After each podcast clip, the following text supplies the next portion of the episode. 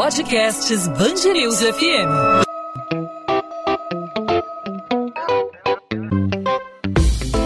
Dois às 20, com Maurício Bastos e Luana Bernardes. Oferecimento Cultura Inglesa. Inglês com cursos ao vivo pela internet, que incentiva, desenvolve e move você.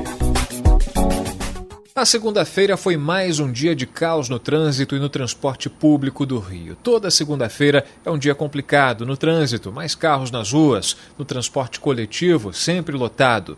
Mas a paralisação dos motoristas do BRT tornou ainda mais complicada a vida do carioca nesse início de semana. Filas nas estações, aglomeração, ônibus e vans superlotados. O congestionamento na cidade chegou a 62 quilômetros às 9 horas da manhã e, com esse quadro, o município entrou em estágio de atenção. O atraso no pagamento dos salários motivou os motoristas do BRT a cruzarem os braços. O prefeito do Rio, Eduardo Paes, suspeita que essa paralisação foi um movimento articulado entre as empresas de ônibus e os rodoviários para pressionar o poder público. Os empresários argumentam dificuldades financeiras para fazer a manutenção da frota, custear despesas básicas como combustível combustível e pagar os salários dos funcionários. E mais uma vez, quem pagou essa conta foi a população. Quem depende do BRT teve que arrumar um outro meio de transporte para conseguir ir ao trabalho. Acabei de fazer um plano de 24 horas, tem BRT para me voltar para casa, vou ter que pegar um frescão, pagar 14 reais e ainda vou ter que pagar um outro ônibus. BRT eu pago 4,5. Com frescão e ônibus vou ter que pagar uns 18 reais. Surpresa, porque na hora que eu tava saindo, a minha prima que trabalha junto comigo falou assim: Você vai de quê? Eu falei, ah, vou de BRT. Ó, tá em greve. Eu falei, que isso? Vou ver se o frescão tá funcionando, né? Quando eu vi no meu aplicativo que eu tenho, aí eu vi que ele tá, mas até agora, até agora nada. É pesa, porque 13 reais, né? Sobre os impactos da paralisação do BRT na cidade, nós conversamos com o professor de Engenharia de Transportes da COP, o FRJ, Paulo César Ribeiro. Professor Paulo César, obrigado por aceitar nosso convite aqui na Band News FM. Seja muito bem-vindo. Ok, eu que agradeço a oportunidade. Professor Paulo César, são fatos que não são novos, né? A gente há muitos anos fala sobre a questão do transporte coletivo aqui no Rio de Janeiro, muito dependente dos ônibus, né? Aqui a cidade do Rio de Janeiro, é, por muito tempo não se investiu no transporte ferroviário, no transporte metroviário. O Rio tem um potencial enorme de utilização é, do recurso hídrico, né? Da água é, para fazer o deslocamento pelo transporte aquaviário. O o transporte calcado no deslocamento por meio de ônibus. Houve a implantação do BRT para carregar o maior volume de passageiros. Isso, de certa forma, é, não está funcionando, não está dando certo aqui na cidade, né? É, na verdade, o, o, o, BRT ele foi criado, começou a operar a partir de 2012, por aí. E, e antes disso era, era até pior, né? Então a, a população lá da Zona Oeste, Santa Cruz, Campo Grande, acho que até Bangu, é, passou a utilizar o BRT é, em vez da tradicional Avenida Brasil, depois pegava a linha amarela, enfim, era, era um transtorno. Mas o BRT, ele sempre, é, eu acho que ele foi, acabou sendo até sub, subdimensionado, porque sempre foi alvo de críticas, de, de falta de capacidade, enfim. É, mas a, a população se acostumou, os usuários se acostumaram. Ah, houve uma migração do, dos empregos né, do centro da cidade para a Barra da Tijuca e o pessoal é, teve essa ligação aí é, fantástica, né, de ligar ali diretamente à Zona Oeste, Santa Cruz, a, a área da é, Recreio dos Bandeirantes, Barra da Tijuca, e agora com a ligação pelo, pelo do metrô ali no Jardim Oceânico, facilitou tudo. E a supressão assim, é, é, assim rápida, né? Essa, essa, paralisação rápida surpreendeu as pessoas todas. A gente estava todo mundo acostumado, é, mesmo apinhado ali, é, a andar, a ter essa facilidade. Professor Paulo César, é, a gente nota que o BRT é um, é um avanço, né? Se a gente for comparar, como o senhor mesmo lembrou, ao transporte anterior a 2012, o transporte rodoviário que era muito mais lento, né? Não existia, não existiam corredores é, dedicados exclusivamente à passagem desses ônibus é, com maior capacidade de transporte. A, a população é, meio que se diluía nos ônibus comuns mesmo e fazendo o embarque e desembarque, a baldeação né? fazendo com que as pessoas utilizassem uma maior quantidade de ônibus, mas parece que não houve o investimento, a manutenção, a expansão adequada, né? o, o popular sucateamento. É isso que o senhor percebe é, na cidade do Rio de Janeiro quando um dia de paralisação provoca um caos desse tamanho, com congestionamento recorde, com os ônibus do sistema comum de circulação de transporte coletivo sendo, é, sendo acionados para tentar suprir essa demanda? Na sua percepção como especialista na área, como engenheiro de transporte, o, a evolução do BRT não foi tão veloz como deveria ser? É, na verdade, houve um, uma análise né, por, por um interventor da, da, prefeitura em 2019 e ele detectou que um terço da frota do BRT estava parada por problemas de, é, de pequena monta de manutenção fora o, parece que tinham 40 que tinham sido incendiados, né? Que o pessoal não sei porque se revolta, sempre alguma coisa, taca fogo num ônibus, né? Que não sei o que, que, que, isso traz de recompensa, pelo contrário, né? Traz até prejuízo. Mas o, o sistema do BRT, ele atraiu uma demanda potencial maior do que a que se esperava. Então era, era questão de, de, de se pensar até num outro tipo de, de, de modo de transporte para atender ali um, um semi-ferroviário, um VLT, porque os ônibus do, do, do VLT levam é, é, 200 pessoas, né? Então, um trem de metrô leva, de, de, de metrô e, de, de, da Supervia, de trem mesmo, leva 1.800 a 2.000 pessoas. Então, se esse sistema não acompanhou, é, não sei por que eles, eles não fazem a manutenção correta, os ônibus vão sendo retirados de circulação. Né? Então, acho que tem que ser, isso tudo tem que ser repensado, colocado na, na, na mesa para se discutir por que, que ficou desse jeito. Mas, mesmo assim, é, com o sistema sub, é, subutilizado, é, né, com dois terços só da frota em operação, a, a paralisação desse serviço é um transtorno que causou. Exatamente. E quando a gente aborda esse assunto em relação à, subutilização né, da, da, da, rede do sistema do BRT, a gente, quando questiona a, o consórcio BRT a respeito do, da não renovação da frota, da falta de manutenção, eles se justificam argumentando a questão da crise financeira, da crise econômica que foi aí aprofundada com a pandemia de Covid-19. Eles já vinham falando ainda na gestão do prefeito Marcelo Crivella que o preço da passagem não seria justo para é, manter o, os custos do transporte, a questão do combustível é, com valores elevados, o desgaste do, do, dos veículos é, seria muito alto e o que entrava com pagamento de passagem não seria correspondente para cobrir essas despesas do consórcio, das empresas, e aí veio a pandemia reduzindo a circulação de pessoas. Uh, muitas demissões aconteceram e aí recentemente teve aí essa,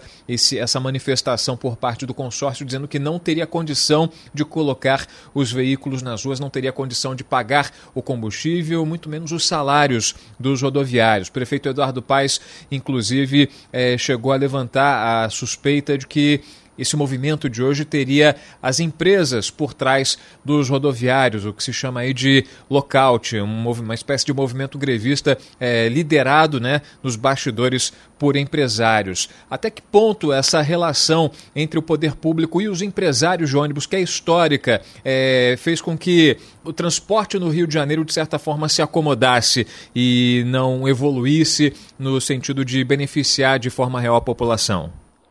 Olha, é, eu acho que existe por parte da prefeitura a falta de, um, de planejamento e controle, né? Porque é, eu, eu, venho, eu, sempre falei isso, né? Que a, existia antigamente uma, uma empresa é, é municipal, né? uma autarquia, enfim, chamava SMTU, Superintendência Municipal de Transporte Urbano, que cuidava do planejamento, controle, eh, fiscalizava, enfim. Era um órgão que, que, eh, dentro da estrutura da prefeitura, a Secretaria de Transporte tinha sete rios e essa SMTU.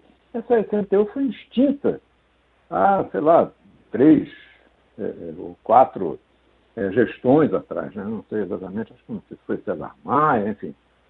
E passou essa, essa atribuição ao secretário, provavelmente dito, numa subsecretaria, com algumas poucas pessoas.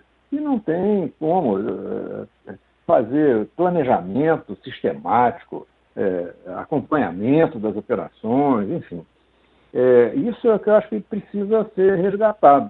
Né? Você re recuperar o planejamento e o acompanhamento das ações para poder saber se isso que você acabou de falar está certo ou não. Né? Ninguém sabe. Isso é, fica a prefeitura falando uma coisa, os empresários falando outra, e ninguém tem uma, uma, um ponto técnico, né? dizer assim, para poder dizer, não, é, é isso aqui que está acontecendo, vamos atacar esse problema. Essa é a questão.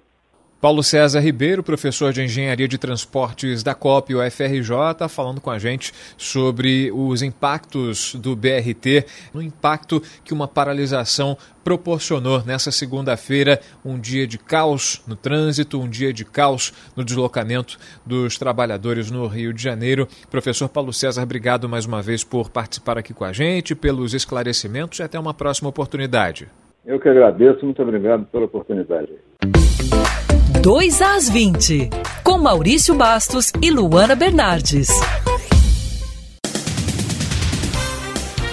Sem chuva há mais de 15 dias e com sensação térmica acima dos 45 graus na cidade do Rio, pacientes do Centro de Tratamento de Queimaduras do Hospital Municipal Pedro II, em Santa Cruz, na zona oeste da cidade, sofrem com a falta de ar-condicionado. O equipamento está quebrado há quase um ano. Familiares de quem está internado no local precisam levar ventilador de casa. De acordo com funcionários, diante do calor, muitas vezes não é possível saber se o paciente está suando por causa de uma febre ou não. Ao todo, 2.700 aparelhos de ar-condicionado estão quebrados quebrados em diferentes unidades de saúde do Rio, segundo a própria Prefeitura. A Secretaria Municipal de Saúde lamentou os transtornos causados. A pasta afirma que a refrigeração da unidade funciona parcialmente e que trabalha para que a climatização alcance a totalidade. No final de semana, a sensação térmica bateu 45 graus e a cidade do Rio foi a mais quente do Brasil.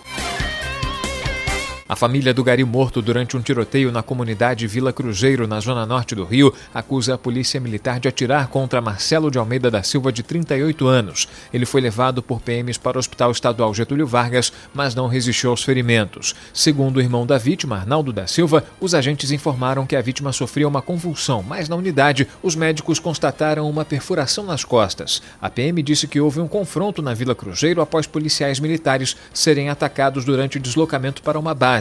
Segundo a corporação, depois da troca de tiros, o homem foi encontrado ferido no chão em convulsão. A Conlurb afirmou que está dando apoio à família e disse que colocou à disposição a equipe de assistência social da companhia.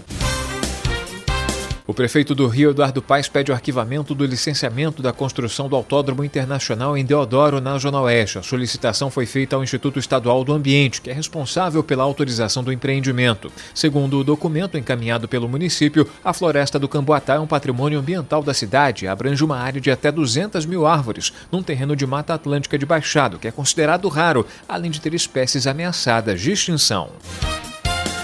E os idosos eram só sorrisos nesse primeiro dia de vacinação no Rio para o público a partir de 99 anos. No momento da imunização é necessário apresentar o documento de identidade e, se possível, a caderneta de vacinação. A previsão é de que até o final do mês, mais de 220 mil idosos a partir de 80 anos estejam imunes. A segunda-feira foi de vacinação para idosos com 99 anos ou mais. Nessa terça é a vez dos que têm 98 anos. A vacinação é feita nas clínicas da família e postos de saúde da cidade entre 8 da manhã e 5 da tarde e também num sistema drive-thru na UERJ, de 9 ao meio-dia. Os sábados são destinados a quem não se vacinou ao longo da semana, no dia pré-determinado de acordo com a idade. Para os idosos acamados, a orientação é de que o responsável ou acompanhante procure a unidade de saúde de referência e solicite o agendamento.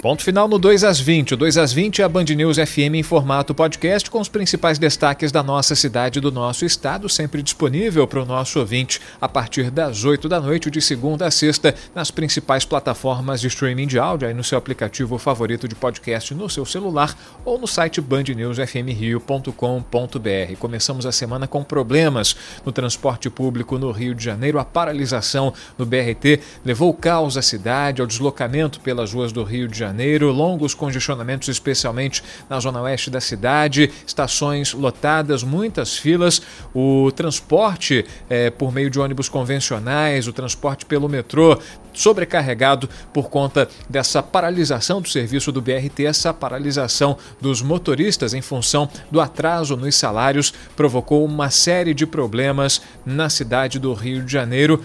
O que não é novidade em se tratando de uma segunda-feira, em se tratando de transporte coletivo no Rio de Janeiro. A gente conversou, analisou o assunto com o professor de Engenharia de Transportes da COP UFRJ, Paulo César Ribeiro, que fez um raio-x da situação no Rio de Janeiro. É um problema crônico, o problema do transporte na cidade, o Rio de Janeiro, que é refém do transporte rodoviário, não há pelo menos uma solução a curto prazo no horizonte aqui da cidade do Rio de Janeiro. Podcast 2 às 20 volta nessa terça-feira com assuntos relevantes para a vida da sociedade do Rio de Janeiro, para a nossa cidade e para o nosso estado. E claro, a gente conta com a sua participação, com o seu comentário, com a sua crítica, com a sua sugestão. Fique à vontade para participar. Você tem os nossos canais para interagir. Você pode usar o Instagram, pode falar comigo pelo arroba Maurício Bastos Rádio, claro, também pelo canal da Band News FM, Band News FM Rio. Não só no Instagram, mas também no Twitter, no Facebook, em todas as redes sociais da Band News FM. Todos os caminhos te levam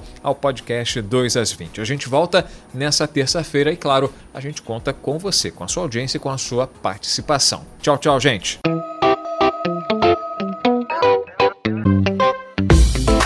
Dois às 20, com Maurício Bastos e Luana Bernardes.